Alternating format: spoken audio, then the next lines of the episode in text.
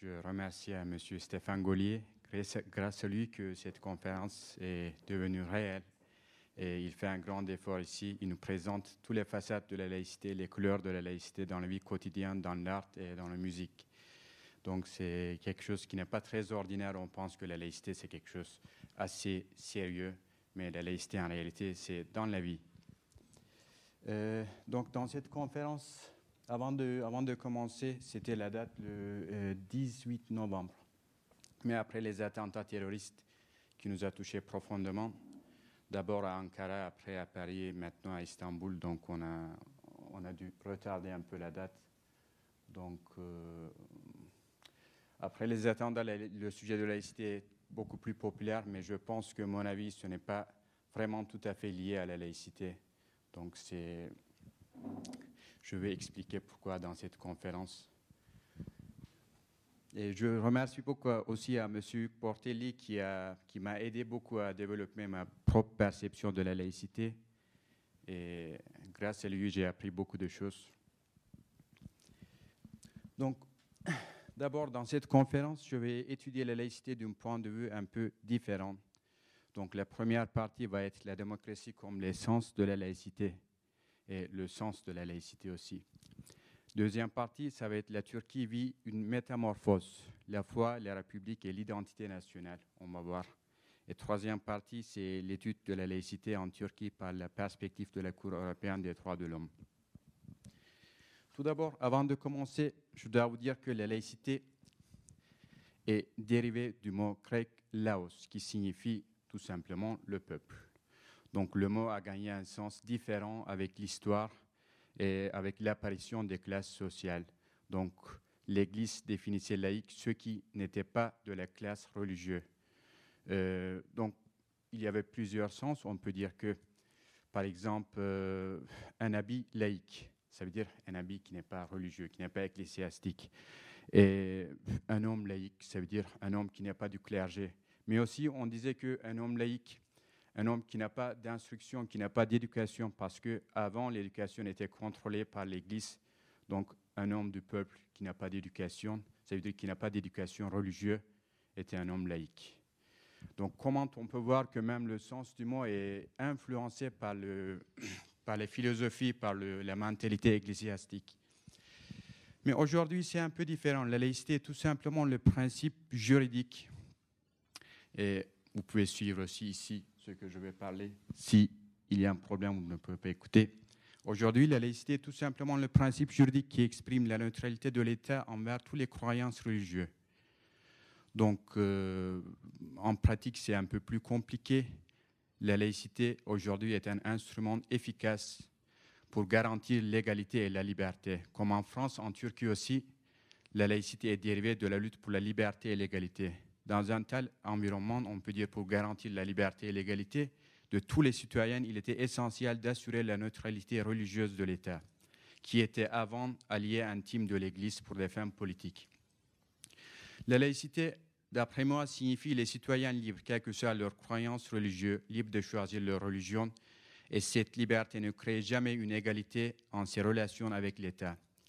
Les, les citoyens libres, c'est-à-dire pour cette raison, la Révolution française est la date, le germinal de la laïcité. Mais ses racines philosophiques remontent jusqu'à l'Antiquité, se cachent dans les origines de la démocratie. Donc, par exemple, au Royaume-Uni, qui a réussi à construire les socles de la démocratie au XIIIe siècle avec la fameuse Magna Carta, euh, il existe une culture de tolérance malgré l'existence d'une chef euh, de l'État et chef de l'Église anglicane aussi. Dans le Royaume-Uni, naturellement, il n'y a pas eu une exigence forte de concrétiser la laïcité comme une institution juridique dans la Constitution et dans le droit positif aussi. La laïcité est née de la lutte pour la démocratie et un reflet visible de la démocratie sur les religions. La laïcité, pour moi, n'est qu'un goutte d'eau ordinaire dans l'océan de la liberté et, si nécessaire, se fiche par le droit et devient visible tout seul. On peut dire que malgré l'absence d'une expression juridique de la laïcité dans plusieurs pays, par exemple en Angleterre ou aux États-Unis, on ne parle pas du mot laïcité, mais on peut admettre sans réticence que les efforts pour garantir la liberté et l'égalité des citoyens, quelle que soit leur religion, on peut accepter ça comme un esprit laïque. On peut dire, par exemple, du sécularisme, moi je dis un esprit laïque. Donc pour la Turquie, selon la constitution turque votée par un plébiscite euh, dans un état d'urgence après le coup d'État militaire de 1980, vous savez, euh, l'État turc est une république, mais une république laïque, c'est article 2. Et sans que ce caractère ne puisse être modifié, ni qu'une telle modification ne puisse même être proposée, c'est l'article 4. En plus, il y a les dispositions de la Constitution pour garantir la laïcité qui sont placées soigneusement dans plusieurs différents articles. Par exemple, on peut voir le mot laïcité dans la Constitution turque. Dans l'article 2, 13, 14, 68, 81, qu'on voyait 103, et aussi il y a un article provisoire, article 2, qui garantit la laïcité. Donc je vais demander cette question. Est-il possible qu'un principe importé d'ailleurs puisse devenir organiquement le pilier d'une jeune république dans une population presque tout musulmane? Parce que, parce que selon les observateurs étrangers, cette laïcité, cette défense de la laïcité extrême dans plusieurs articles de la Constitution, cette, sécurité de laïcité peut être un peu obsessive, qu'on peut voir une laïcité plutôt protégée, une laïcité inquiétante plutôt qu'une laïcité euh, tolérante. On peut penser comme ça. Donc, euh, donc en deuxième partie, je vais dire la Turquie vit une métamorphose. Pourquoi la Turquie vit une métamorphose? Euh, parce que on a changé la civilisation, on a essayé de changer de civilisation. Le père fondateur de la Turquie, quand il essaie de construire un pays euh, laïque, moderne et progressiste, ce n'est pas seulement un changement politique, c'est aussi, ça peut être réel, après un changement de civilisation. Dans le monde musulman sunnite, il n'existe pas une autorité religieuse monocéphale comme Église catholique. Donc, on peut dire que vous savez le califat. On pensait que le califat c'est quelqu'un spirituel, mais en réalité, le califat n'est pas le chef spirituel. C'est tout simplement un leader politique. Le chef politique sous les terres d'islam où le Coran est la loi. Le califat est le chef de la nation et la nation musulmane, on le définit comme l'Ummah, Ummah, ça veut dire les, gens qui suivent euh, les traces du prophète Mohammed. Dans le monde musulman sunnite, il n'existe point d'instance de spiritualité, à part Allah et son prophète Mohammed. Donc, pour les chiites, il y a les ayatollahs qui ont une certaine spiritualité, mais dans le monde musulman sunnite, il n'existe point de spiritualité à part Allah et son prophète Mohammed. On peut dire que la laïcité en Turquie n'était pas contre l'islam, mais la politisation de l'islam. Au-delà d'être une conviction religieuse, euh, l'islam dans l'Empire ottoman constituait le lien inviolable entre le souverain et ses sujets. Donc cette intangibilité, on peut dire, se, relève du rapport sacré entre le souverain et Dieu. La légitimité de l'État descendait du ciel. Le sultan, qui était en même temps le califat, succédait politiquement au prophète Mohammed il était le chef d'État d'islam et gouvernait selon la parole de Dieu. Et donc c'est pourquoi l'Oumma n'avait pas d'autre choix que de se soumettre. Donc dans la République laïque, le lien entre l'individu et l'État se définit sur le concept de la citoyenneté. Dans une république, dans un État dans l'Empire ottoman, euh, on ne peut pas penser vraiment à l'individu, mais on dit d'accord, c'est entre individu et l'État, il y avait un lien. Mais ce lien aussi, c'est en nous, il y avait Dieu. Donc ce lien se passait du lien entre Dieu et individu et Dieu et l'État. Donc c'était tous confondus. Mais dans la République laïque, le lien entre l'individu et l'État se définit sur le concept de la citoyenneté. Le peuple est souverain et l'État n'a pas besoin de Dieu pour prouver sa légitimité. Par exemple, l'identité d'appartenance à la République donc le sens de la citoyenneté était centré dans la Turquie moderne sur la rationalité des principes d'Atatürk. Cette identité était forgée au fur et à mesure dans la conscience des Turcs par des révolutions. Toutes ces révolutions et principes constituaient une religion civile politique, le lien sacré entre le citoyen et l'État.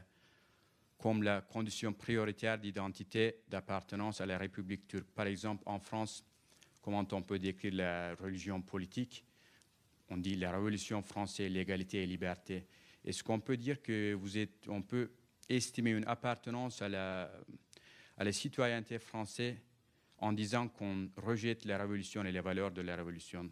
Donc je pense que ce n'est pas possible. Donc c'est un lien, on peut dire, inviolable entre le citoyen et l'État, c'est la religion politique.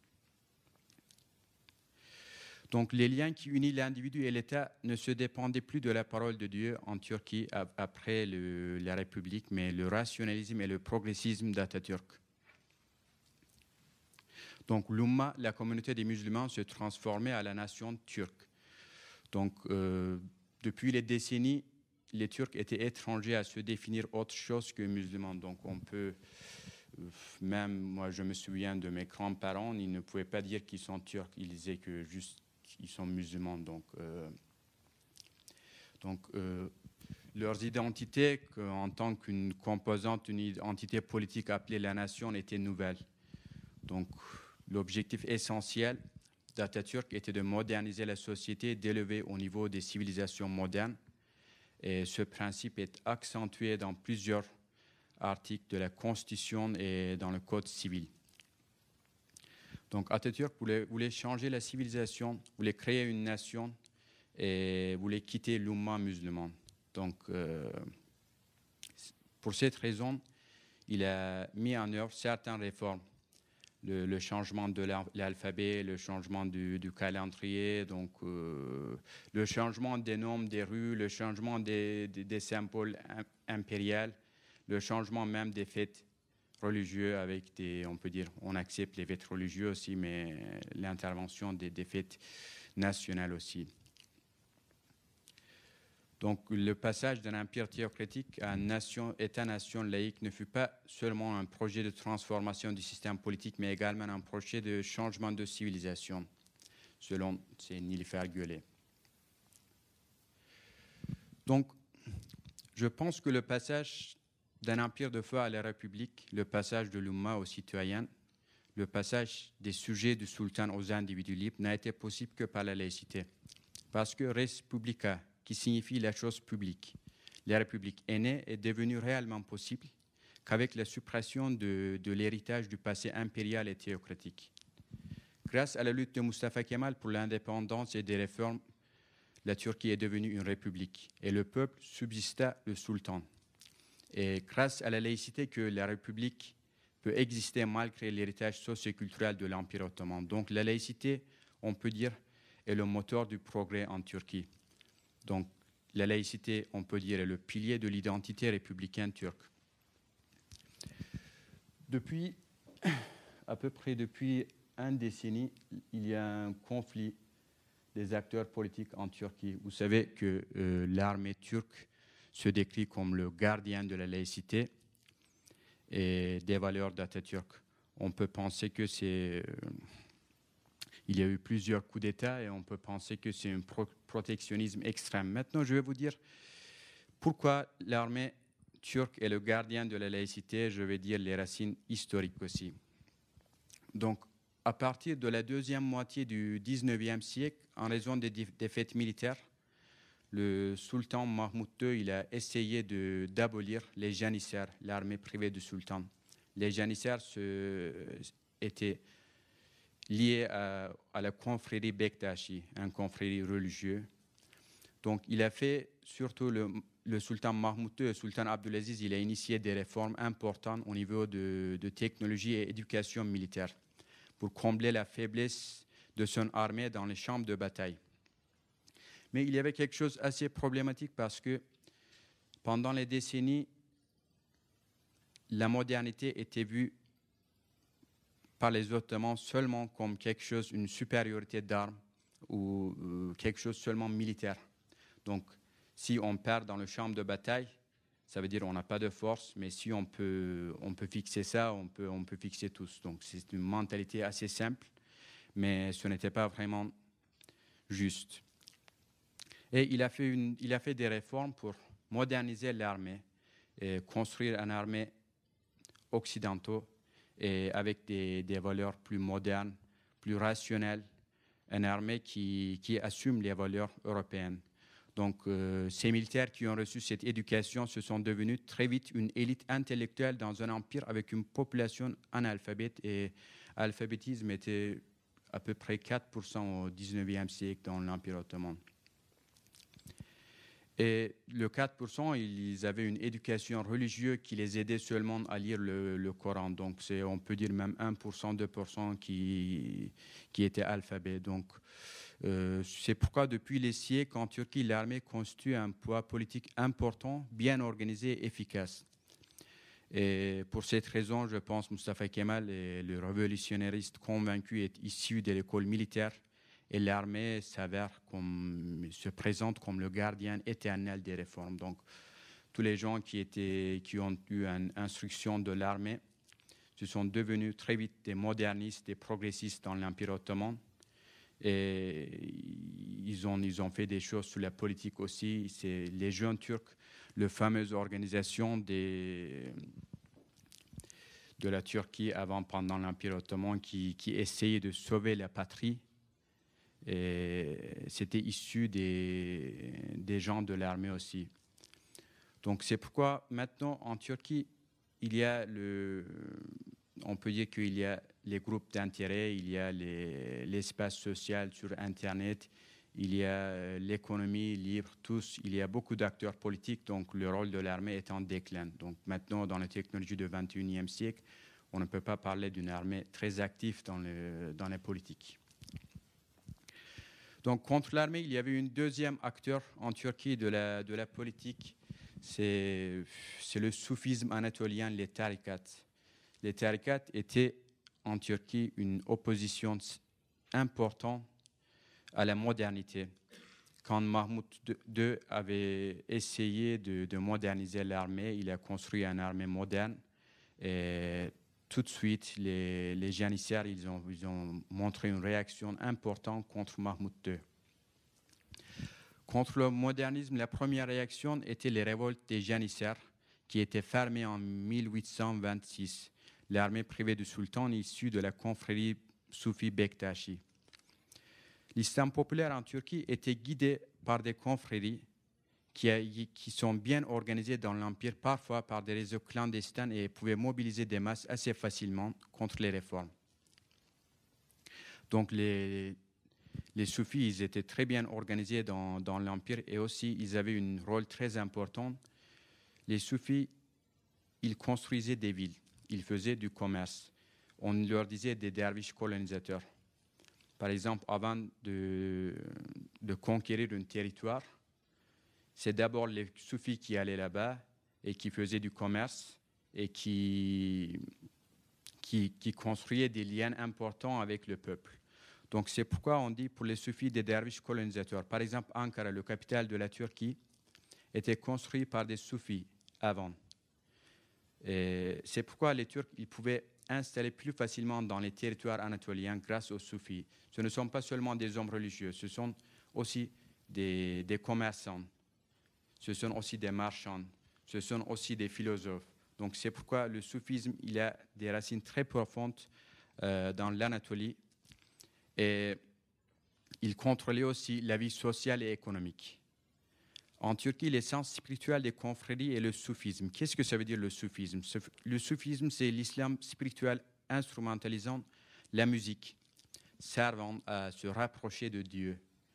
Donc avec la musique, avec une chorégraphie différente, ils essayent de, faire une méditation spéciale parce que les soufis pensent qu'il y a le sens apparent de l'islam, mais aussi il y a le sens sacré de l'islam aussi, le sens sacré du Coran. Donc pour le découvrir, on a besoin de faire le zikr. Le zikr, ça veut dire euh, c'est une cérémonie, c'est une méditation pour se rapprocher à Dieu.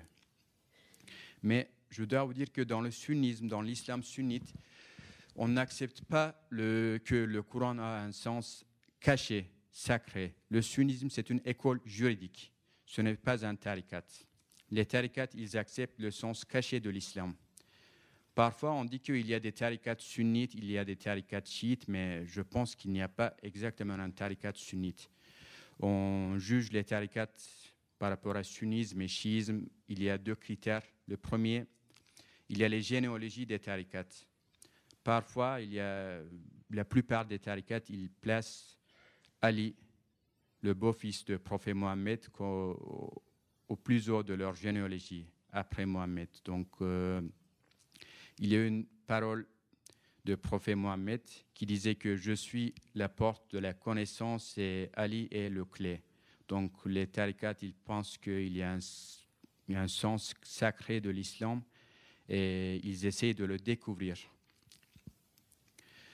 Donc euh, les tariqats qui, favorisent le sens caché, sacré de l'islam euh, au détriment du sens apparent, on pense que ce sont des tariqats un peu plus loin du sunnisme. Mais il y a les tariqats comme le Naqshbandiya, qui est un tariqat très orthodoxe, et ils ont une fidélité absolue au sens apparent de l'islam et les pratiques de l'islam, mais en même temps, ils font aussi le zikir pour la découverte du sens caché.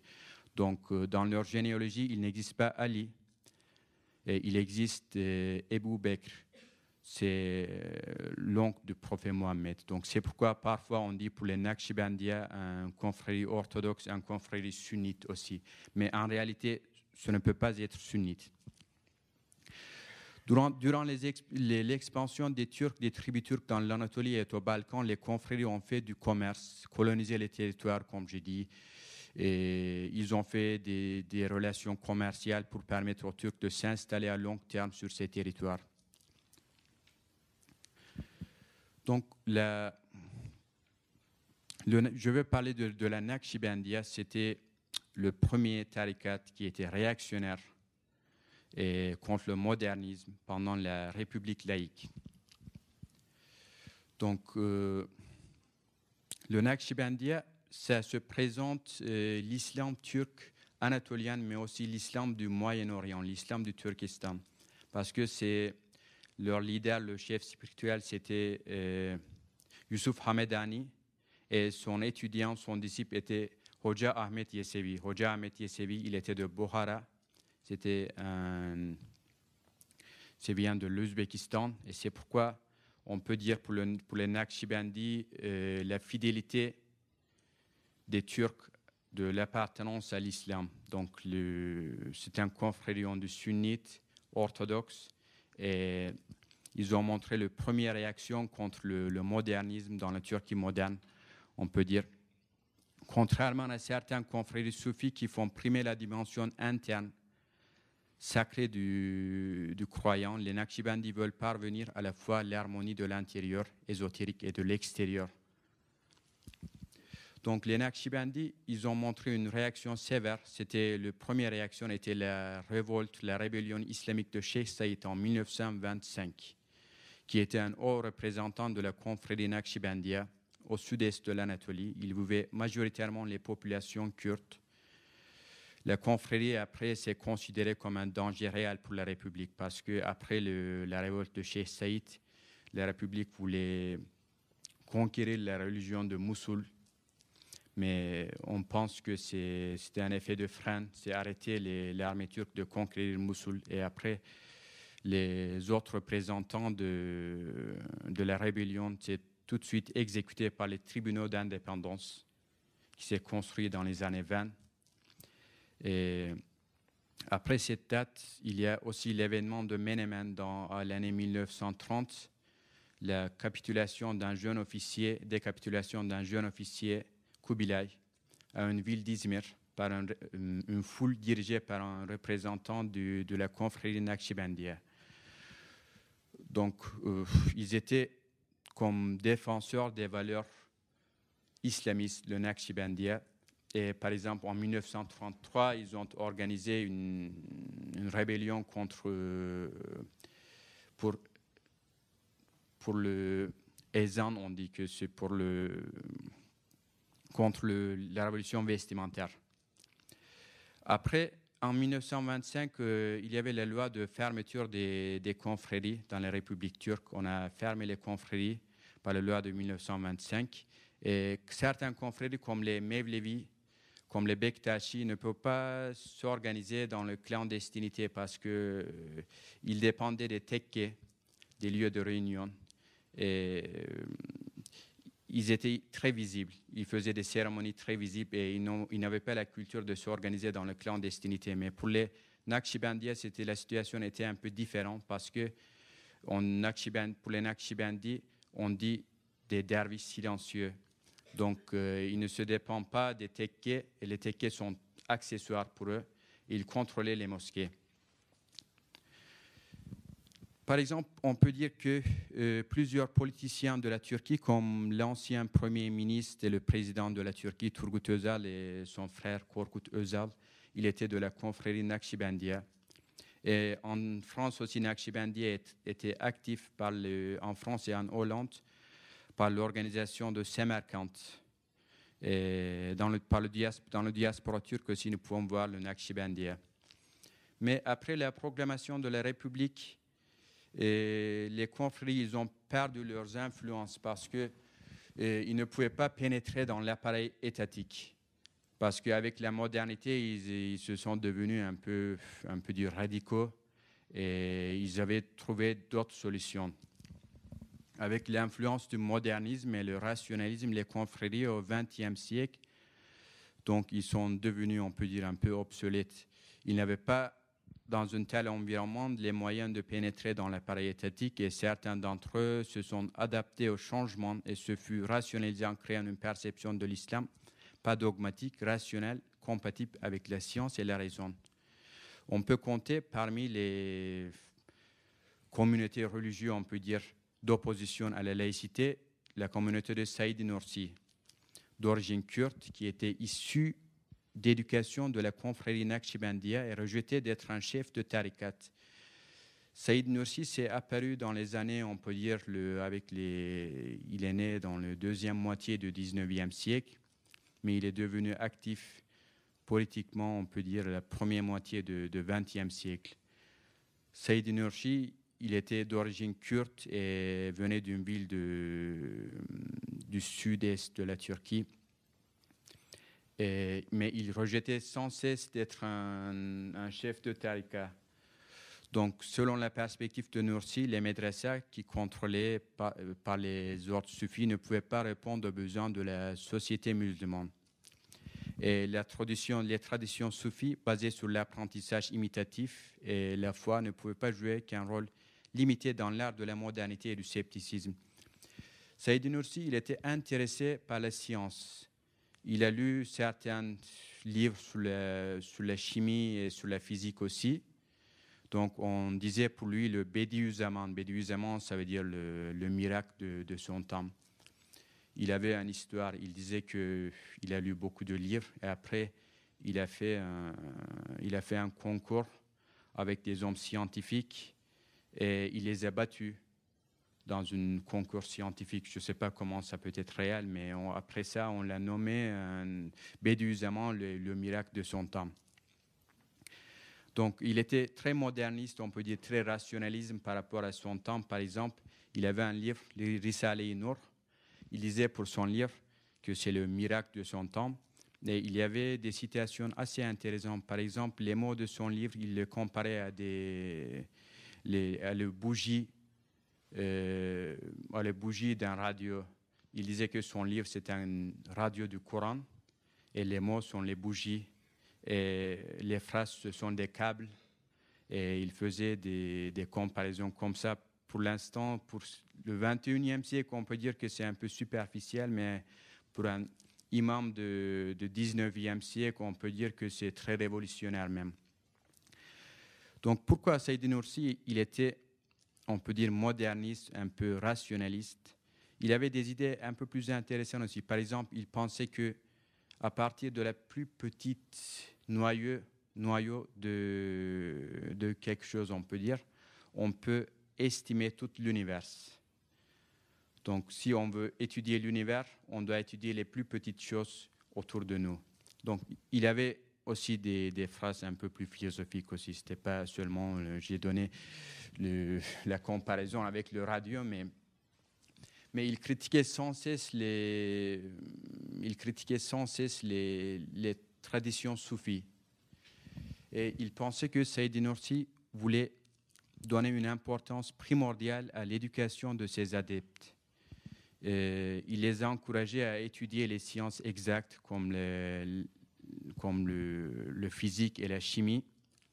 Et il, y avait des, maisons de cours, on dit des darsane. C'était les lieux de rassemblement des adeptes de Saïd Nursi. Dans les darsane, on enseignait aussi le livre Risale Nour le livre de Saïd Nursi aussi. Donc pourquoi il, donnait une importance primordiale à l'éducation de ses adeptes? Parce que comme ça, avec le rationalisme et le positivisme, on pouvait pénétrer dans l'appareil étatique plus facilement. Mais les, soufis, un peu, c'était un peu plus archaïque, donc ils ne trouvaient pas les moyens pour pénétrer dans l'appareil étatique. Mais Saïd Nursi et les adeptes de Saïd Nursi, pour eux, c'était plus facile. Ces adeptes diffusaient les paroles de Nursi sous la forme des pages de manuscrits et ces manuscrits se sont réunis après comme le livre essentiel du mouvement Risale Nur. Donc après la mort de Saïd Nursi en 1961, je pense en 1960, son mouvement s'est fractionné avec la formation de plusieurs groupes autonomes influencés par sa vision et par ses idées. Saïd Nursi voulait critiquer le modernisme et le progressisme d'Atatürk et le matérialisme de, de la République.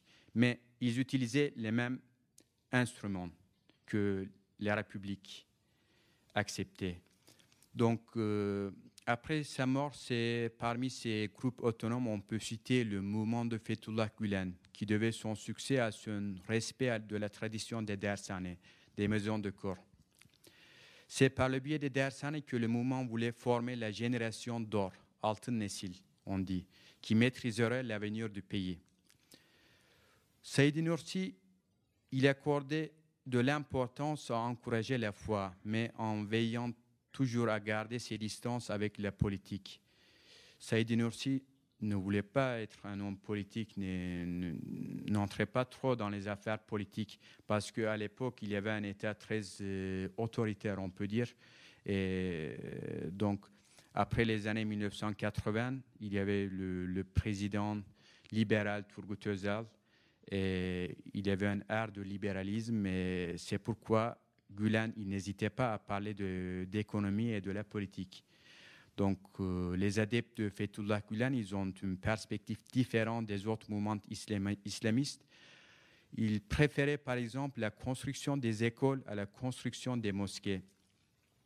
En 2013, on pensait qu'il y a à peu près 2000 euh, écoles du mouvement de Fethullah Gulen dans le monde entier. Euh, dans les écoles étrangères, par exemple, dans les pays africains, dans les pays asiatiques, les écoles donnent une éducation moderne basée sur la fraternité, basée sur les valeurs universelles. On ne peut pas parler d'une coercition religieuse ou quelque chose. Donc, ils acceptaient les enfants euh, riches, des gens aisés, des enfants des, des, gens qui sont dans les bureaucraties du pays d'accueil. Mais en Turquie, c'est un peu différent parce que en Turquie, les, étudiants du, du, mouvement de Gulen, ce sont les gens plus pauvres qui n'ont pas d'autres moyens. Et il y a aussi des, on peut parler des centres de persuasion dans les écoles. Ce sont déjà des étudiants musulmans. Donc en Turquie, on faisait de l'éducation pour pénétrer dans les veines de l'État. Il y avait une vidéo, enregistrement de vidéo de Fethullah Gulen. Il parlait que au bout du temps, on va pénétrer dans les veines de l'État, mais silencieusement. Et il a réussi à faire ça. Et après la crise de 2013, euh, vous savez, en 2013, il y avait une crise en Turquie. Les autres représentants d'une banque euh, ils ont soupçonné de, de, la corruption. On a trouvé les boîtes, de, les boîtes à chaussures chez le dirigeant de Halkbank, d'une banque très connue, qui gère aussi les, fonds publics.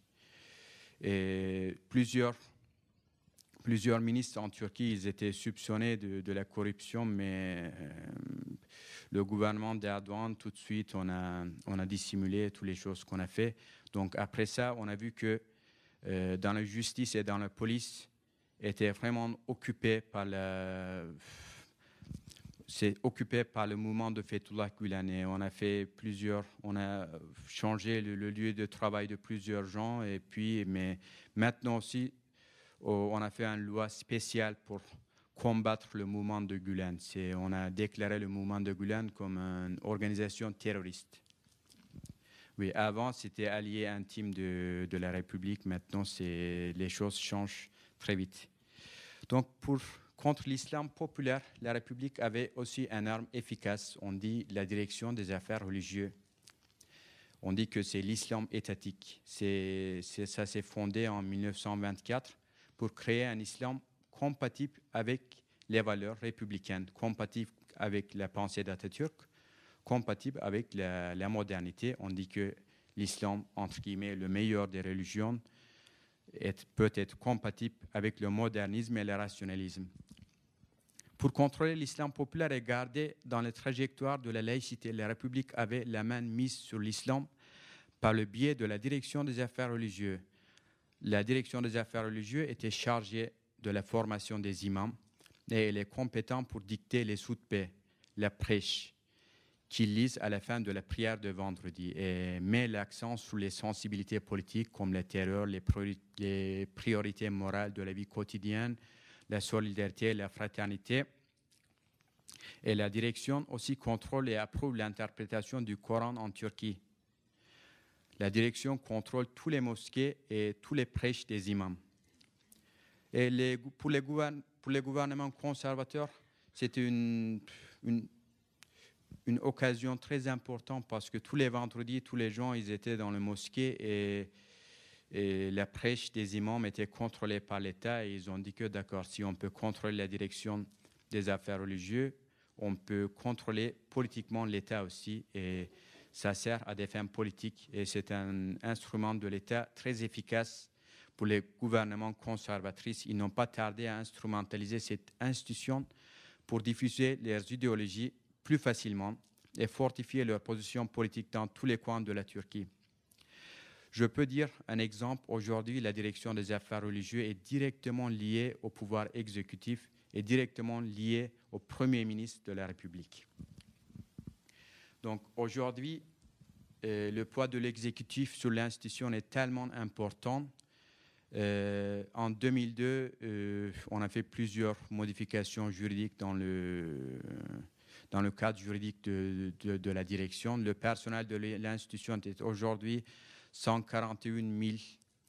Et c'était en 2002, c'était 71. Donc ça, augmente sans cesse. Et on peut dire en Turquie qu'il y a une classe religieuse très importante.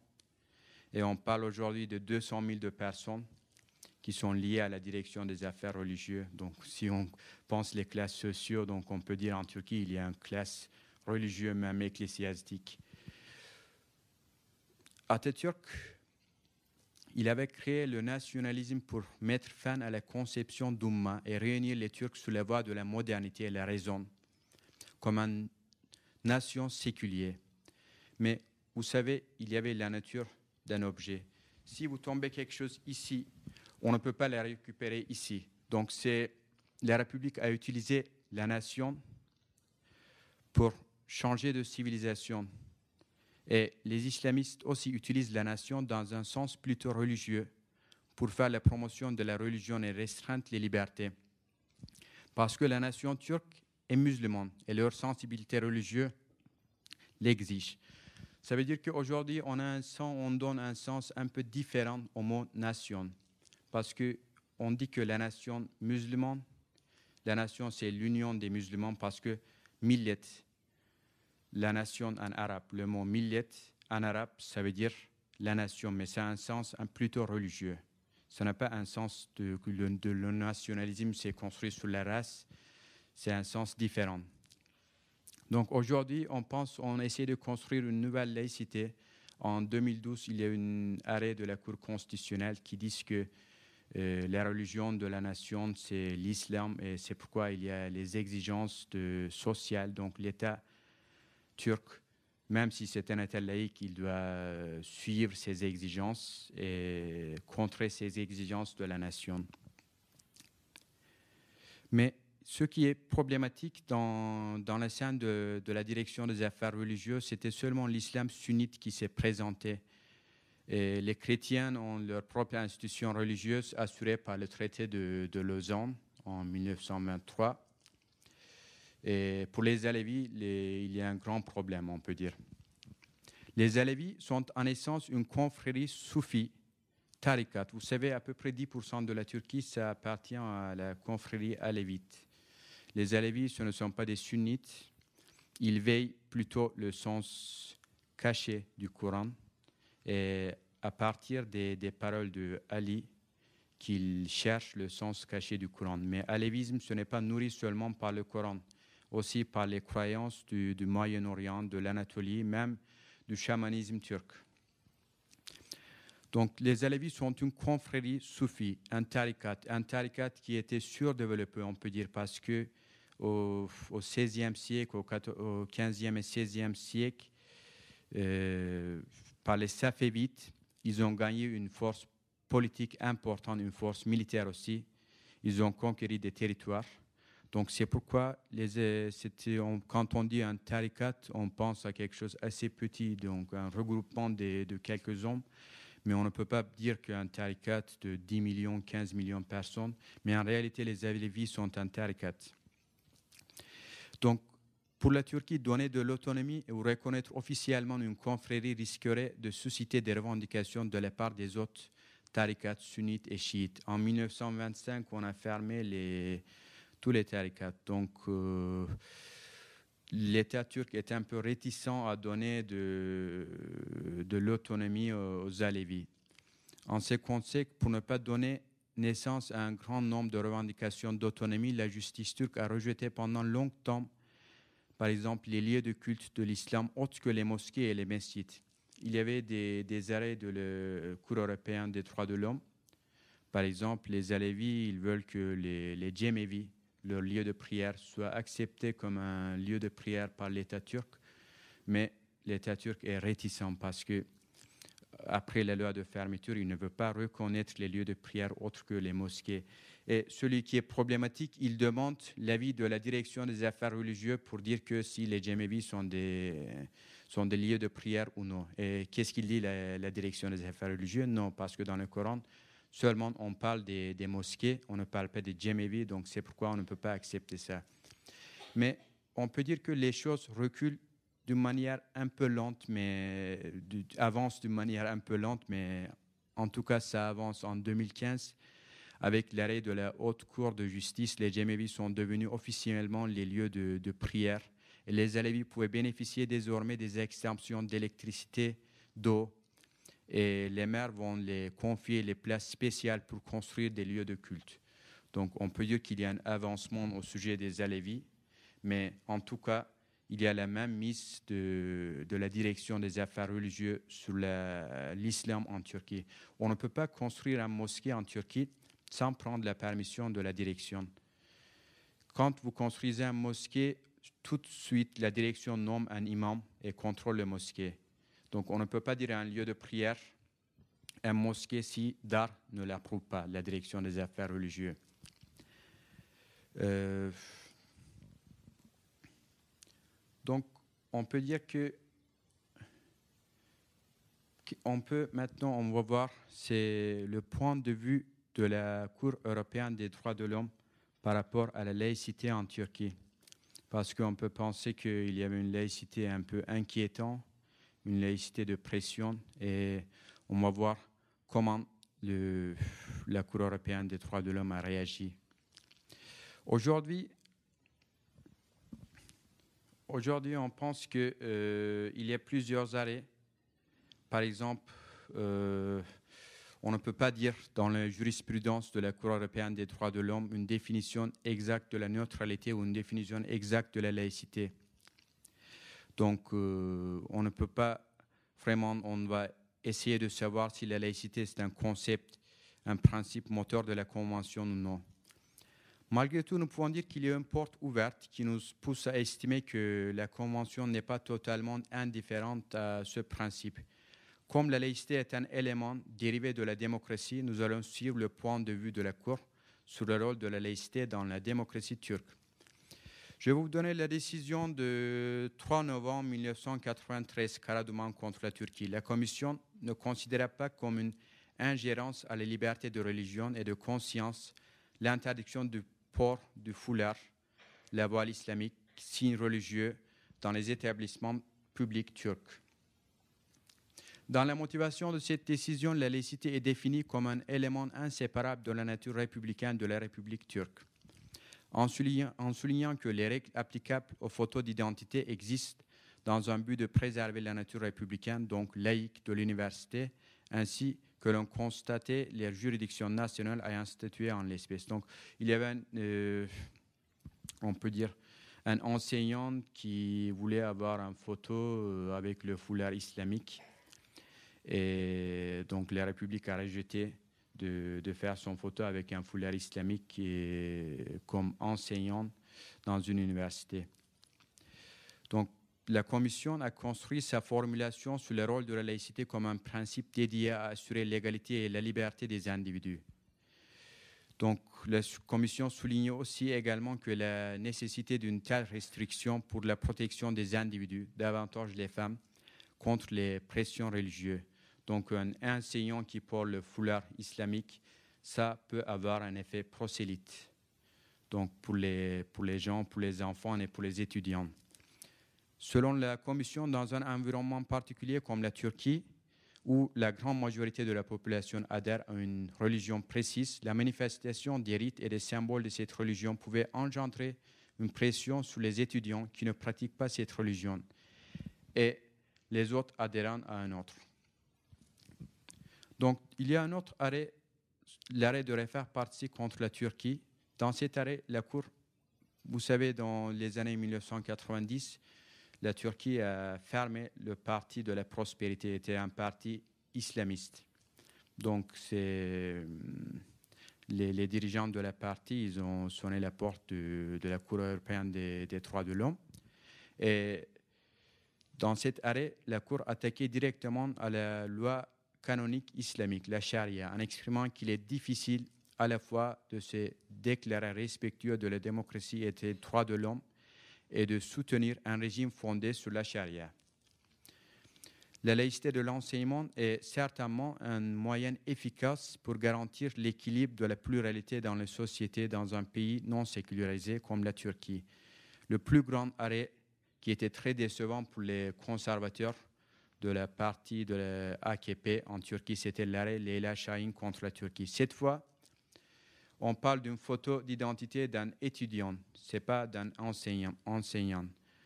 l'université a rejeté de la photo voilée d'un étudiant d'université.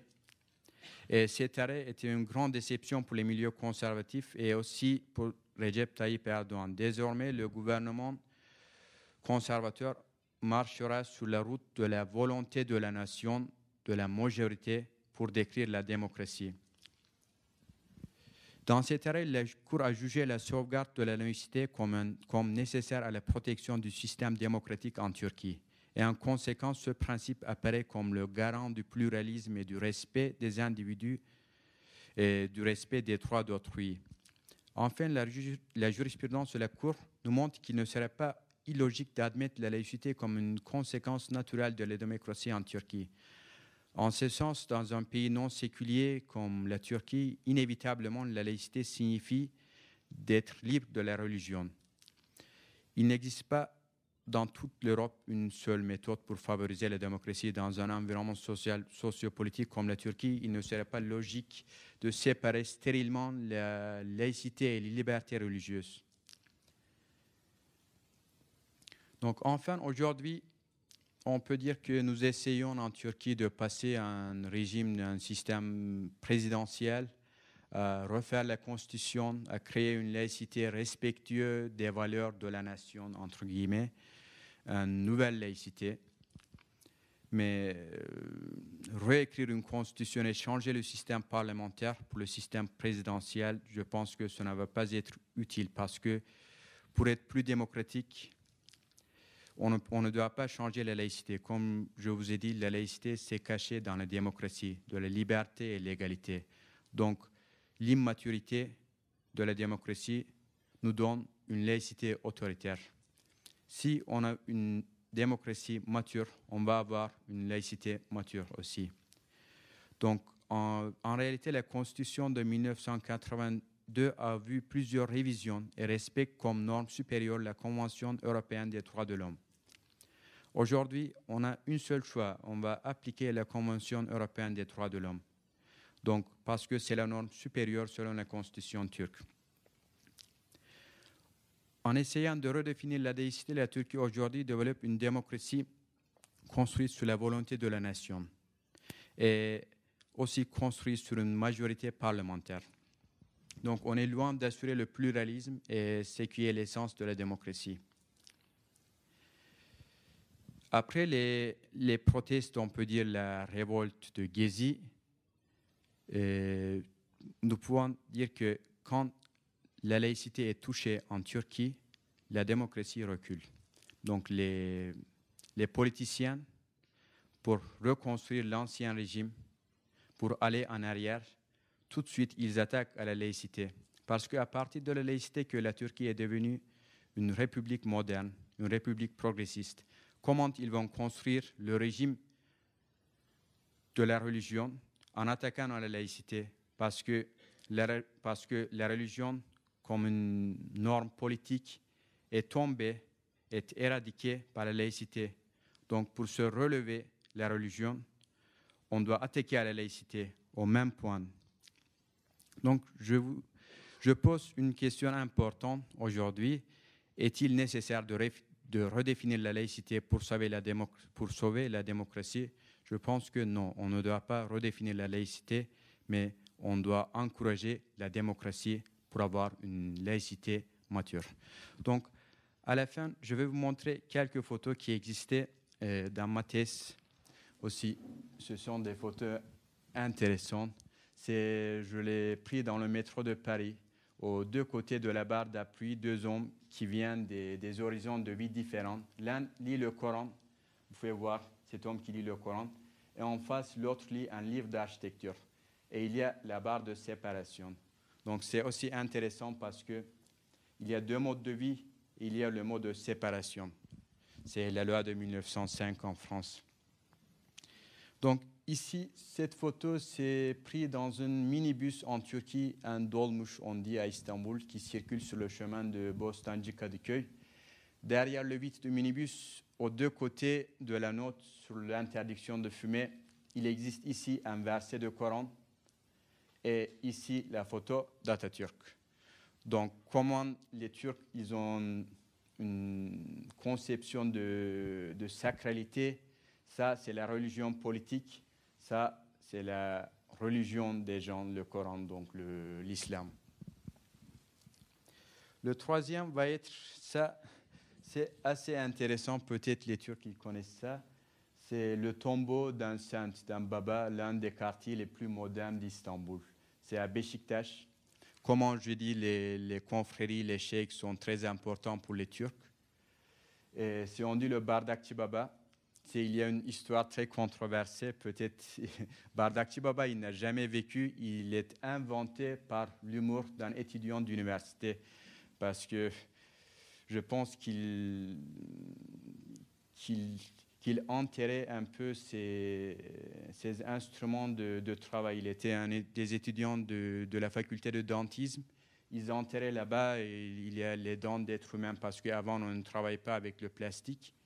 Et aussi, ils ont dit qu'après, par l'humour, c'est un, un tombeau d'un derviche, mais après, les représentants, vous voyez, il y a un centre d'achat très moderne, mais les représentants de les, les propriétaires de centres d'achat, ils n'ont pas euh, réussi, ils, étaient un peu réticents à, démolir ces tombeaux. C'est pourquoi ils les ont gardés d'une manière assez moderne dans le centre d'achat. Mais en réalité, le Bardakti Baba, c'est un personne fictif qui n'a jamais vécu. Ici, c'est un verset, c'est un Coran. C'est un Coran qui est cacheté par la direction des affaires religieuses par la République. Donc c'est le cachet, le tampon de la direction des affaires, de, de la direction des affaires religieuses. TJ, ça veut dire la République turque. Donc, euh, comment vous voyez que l'interprétation du Coran, c'est contrôlé par l'État en Turquie? Parce que sans se cacher, on dit que c'est un Coran euh, pirate, on dit un Coran fictif, donc euh, on ne peut pas faire confiance. Ça, ça c'est la mentalité de la République. Moi, je ne sais pas, c'est un peu intéressant. Atatürk, le, c'est l'image occidentale d'Atatürk. Pour les Turcs, c'est une image assez occidentale, assez moderne dans les années 1920, comme vous voyez avec son chapeau et sa costume. Et aussi, c'est la Turquie qui est maliste. C'est une revue publiée en France et en Turquie. Vous voyez, c'est l'obscurité. Un homme qui vient de l'obscurité et qui ouvre la porte et il y a la lumière qui entre. Je pense que ça n'existe pas maintenant, mais avant, c'était euh, un instrument de la religion politique, ça veut dire euh, de la propagande en Turquie. Ça, ce sont les six flèches.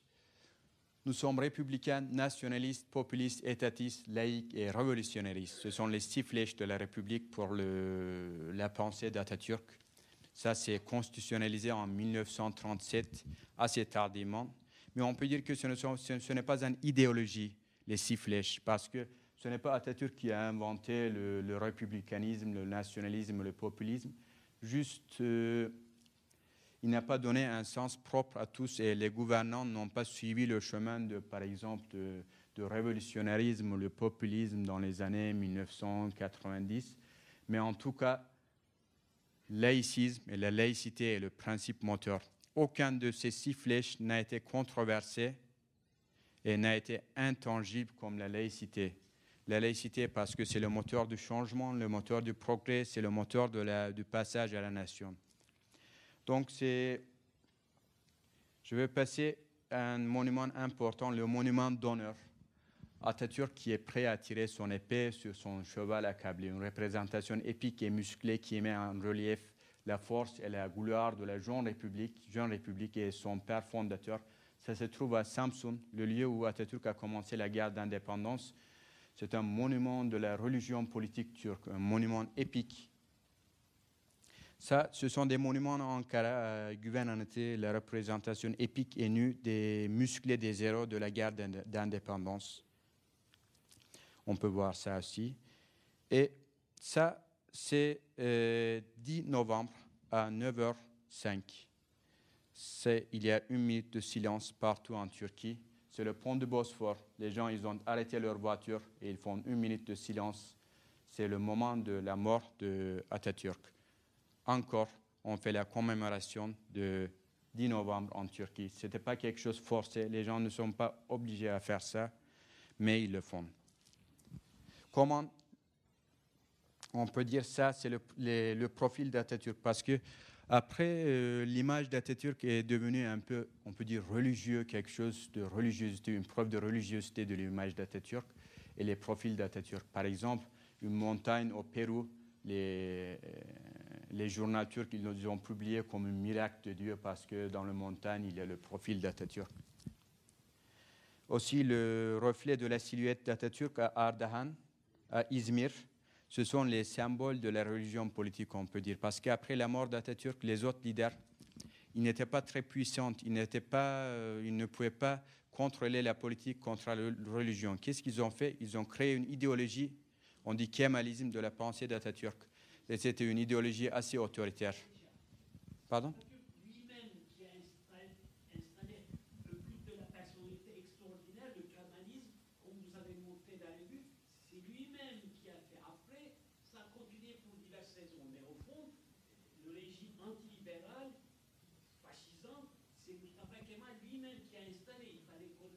D'accord. Avec les questions, vous pouvez poser comme question.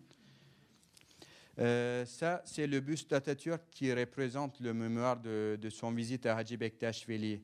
Et les Alevis, ils ont un grand euh, respect à la mémoire d'Atatürk parce que grâce à la laïcité que la République a fini mettre, on peut dire, une pression énorme sur les confréries comme le halévisme, on peut dire. Ils préfèrent la laïcité, bien sûr, à la conservatisme religieux. Donc ça, c'est le symbole de la revue de Gezi Park, la fille avec la robe rouge. Donc ce sont les manifestations de 2013 où le gaz lacrymogène qui est poussé euh, sur le visage d'une fille. Et aussi, c'est très important, la, fille avec la robe noire qui résiste volontairement au canon à eau de la police. Donc les révoltes de Gezi Park, c'était sur l'intervention de l'État contre les modes de vie des gens. Donc avant 2013, le, gouvernement d'Erdogan a commencé à parler de, de l'avortement, a commencé à parler comment on va traiter vos filles, comment on va organiser votre vie, qu'est-ce que vous allez voir, qu'est-ce que vous allez faire. Et donc c'est pourquoi les jeunes qui étaient, qui étaient qui ont né dans un ère de liberté des années 1980, vous savez, les gens qui sont nés en Turquie dans les années 1980, qui ont vu le libéralisme de Turgut Özal, ce sont des, générations assez libérales, on peut dire. Donc c'est pourquoi maintenant euh, il, y a, eu des révoltes de Gezi et les gens n'étaient pas contents de, des paroles de Tayyip Erdogan. Pour finir, je vous montre le symbole de Gezi Park. C'est un derviche tourneur. C'est une image du soufisme aussi avec un masque de gaz. Donc, c'est un soufi qui révolte contre le, gouvernement, on peut dire, avec un masque de gaz. C'est très intéressant. Donc, je vous remercie pour votre attention et si vous voulez, si vous avez des questions à me poser, on peut passer aux questions. Je vous